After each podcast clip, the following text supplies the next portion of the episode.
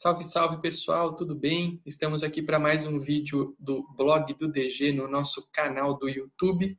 É, antes de começar o nosso conteúdo de hoje, um conteúdo um pouco diferente, eu quero te convidar a se inscrever aqui no nosso canal e ativar as notificações para receber é, avisos de todos os novos vídeos que estiverem rolando aqui no canal do YouTube do blog do DG. Já tem muito material aqui e eu resolvi, pessoal, gravar uma série de vídeos.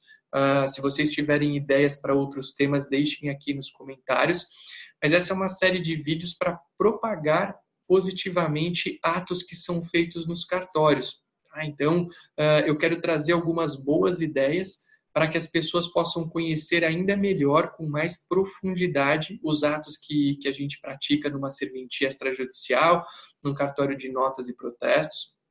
E eu resolvi começar com um tema que eu gosto muito, que é o tema uh, uh, do, do, inventário extrajudicial. Inventário extrajudicial que está previsto no artigo 610 do Código de Processo Civil.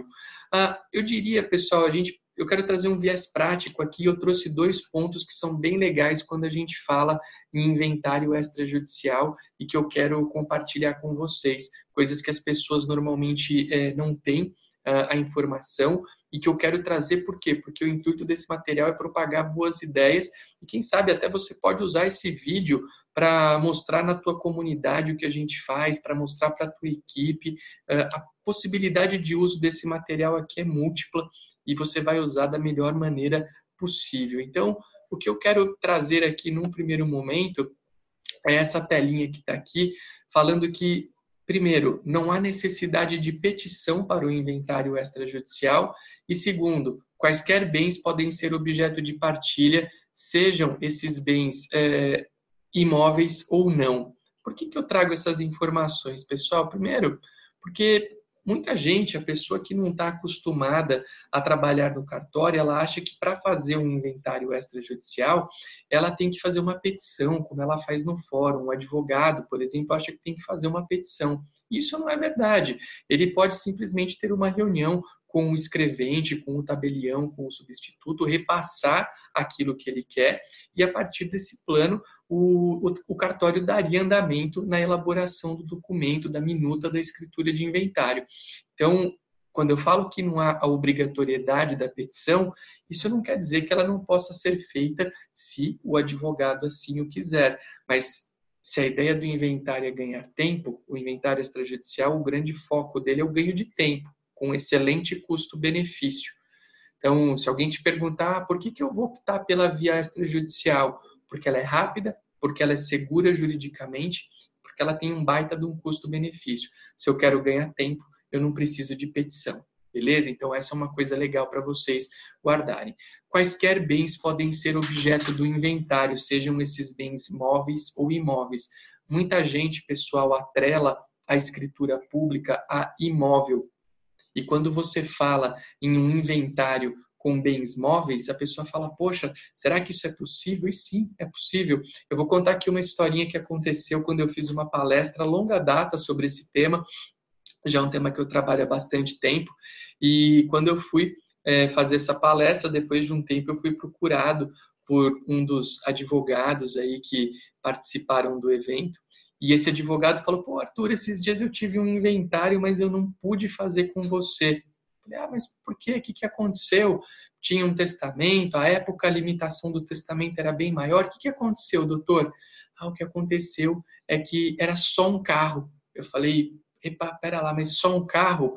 É tudo um carro, né? Eu quero que você use a via extrajudicial para tudo. Então, quaisquer bens podem ser objeto da escritura de inventário, como de qualquer escritura, mas no contexto do inventário, automóveis, uh, semoventes, obras de arte, joias, contas bancárias, contratos, tudo pode ser objeto de partilha. Então, duas informações que a gente deve guardar inicialmente, que são grandes vantagens do inventário extrajudicial, é, não precisa de petição e quaisquer bens podem ser objeto de inventário. Lembrando sempre que o inventário extrajudicial tem como ponto positivíssimo qual? A rapidez, excelente custo-benefício e segurança jurídica. Eu falei para vocês que o artigo que prevê o inventário extrajudicial, é o artigo 610 do Código de Processo Civil. E eu trago aqui esse, esse artiguinho na tela para a gente dar uma lida junto. Havendo testamento ou interessado incapaz, proceder-se-á ao inventário judicial. Se todos forem capazes e concordes, o inventário e a partilha poderão ser feitos por escritura pública. Então vejam aqui que o, o, o artigo 610, parágrafo 1 perdoem aqui a minha falta de coordenação e me fala em partes capazes e concordes. É, o inventário poderá ser feito por escritura, a qual constituirá título documento hábil para qualquer ato de registro, bem como para levantamento de importância depositada em instituições financeiras. O tabelião somente lavrará a escritura pública se todas as partes interessadas estiverem assistidas por advogado ou por defensor público cuja qualificação e assinatura constarão do ato notarial. Artigo 610 do Código Civil, portanto, traz para a gente, pessoal, os requisitos para a escritura de inventário. Quais são esses requisitos? Partes capazes e concordes, presença do advogado e inexistência de testamento. Logo, num primeiro momento, se houver incapazes, desacordo, testamento ou ausência do advogado, está inviabilizada a via judicial. O requisito ausência de testamento é flexibilizado, a gente vai ver isso daqui a pouquinho. Veja que o CPC fala em partes capazes, não maiores. Logo, o menor emancipado pode participar desse ato notarial.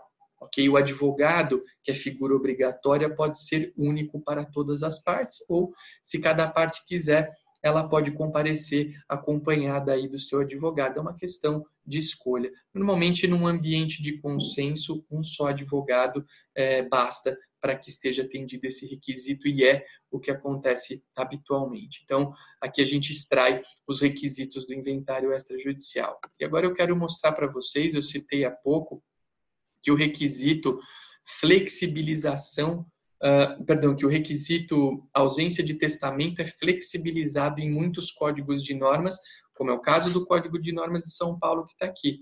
Diante da expressa autorização do juízo sucessório competente, esse item 129 é do capítulo 14 do Código de Normas de São Paulo.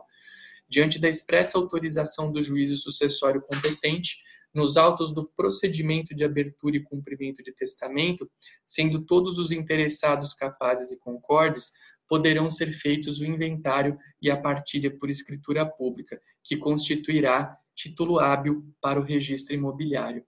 Então vejam aqui, pessoal, o que eu quero destacar nesse item 129 é que deve haver uma expressa autorização do juízo competente é, para que seja feita a escritura pública. Então, se você tiver diante de um, de um ato que um, de um potencial inventário que tem um testamento, o que, que você precisa fazer para esse, esse inventário poder ser feito em cartório?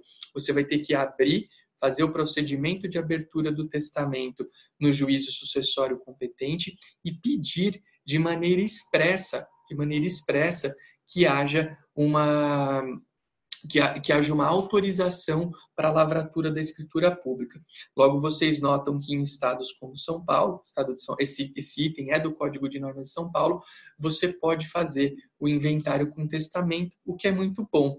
Afinal de contas, eu nunca compreendi muito bem o porquê dessa limitação, porque tabelião faz inventário, tabelião faz testamento, mas em tese não podia fazer inventário com testamento. Agora pode. Agora você tem essa possibilidade, é uma possibilidade real e muita gente tem usado. Ah, Arthur, mas eu vou ter que procurar o judiciário para fazer a abertura do testamento. Sim, você ainda vai ter que procurar o judiciário. Eu defendo em um artigo que escrevi num livro, que eu vou deixar o link desse livro aqui para vocês no, no, descritivo do vídeo, homenagem aos 10 anos da Lei 11.441 em 10 artigos. Eu já defendo que no caso do testamento público, você poderia fazer a escritura de inventário com o testamento com esse procedimento de abertura sendo feito pelo próprio cartório. Essa é uma ideia minha, tá, pessoal? É algo que eu estou é, plantando para quem sabe um dia colher. Uh, mas, mesmo você hoje tendo que procurar o Poder Judiciário, é fato que esse procedimento de abertura de testamento ele é muito rápido. Tá? Então, é muito mais rápido você abrir o testamento judicialmente e fazer a escritura no extra do que fazer o procedimento todo de inventário no Poder Judiciário. Então, a ideia é que você tem que guardar algumas ideias para arrematar esse vídeo que você tem que guardar do inventário extrajudicial. Não há necessidade de petição. Quaisquer bens podem ser objeto de partilha. Os requisitos estão no artigo 610 do CPC, e são eles: partes capazes e concordes, presença do advogado e inexistência de testamento. A escritura serve para tudo, serve para partilhar quaisquer tipos de bens e direitos. Tá? A escritura equivale a uma decisão judicial. E requisitos como a inexistência de testamento são flexibilizados pelo Código de Normas de São Paulo. É, além disso, se alguém te perguntar por que o extrajudicial, porque é mais rápido, porque tem muita segurança jurídica e porque tem um excelente custo-benefício. Se você é tabelião, essa ideia tem que estar implantada na tua cabeça e na, na cabeça da tua equipe, para a tua equipe propagar na tua comunidade essa ideia do inventário extrajudicial. Se você é advogado, faça uso dessa ferramenta. Se você é estudante de direito, se aprofunde. O futuro está aí, desde o, o, futuro do trabalho do advogado e de outros profissionais do direito está aí, desjudicialização. Vamos deixar o Poder Judiciário tomar conta daquilo que ele tem que tomar e não se preocupar tanto uh, com uh, uh, situações análogas a essas que podem ser resolvidas pela via extrajudicial. Se você gostou desse conteúdo, eu vou pedir para você compartilhar com os teus amigos, com os teus contatos, me ajudando a propagar uh, o direito notarial e registral. Deixa seu like aqui no vídeo, porque isso me ajuda muito. Se você quer, de alguma maneira, me agradecer por esse vídeo, por esse conteúdo, deixa aqui o teu like, compartilha que me ajuda demais. E deixa nos comentários o que é que você achou desse vídeo, se você gostou, e também me dá ideia para novos conteúdos, porque eu quero manter essa série de vídeos um pouco mais longos, com mais conteúdo, para vocês conhecerem melhor o direito notarial e registral, para que ele possa ser propagado positivamente perante a nossa sociedade. Muito obrigado, um abraço e até o nosso próximo encontro. Valeu!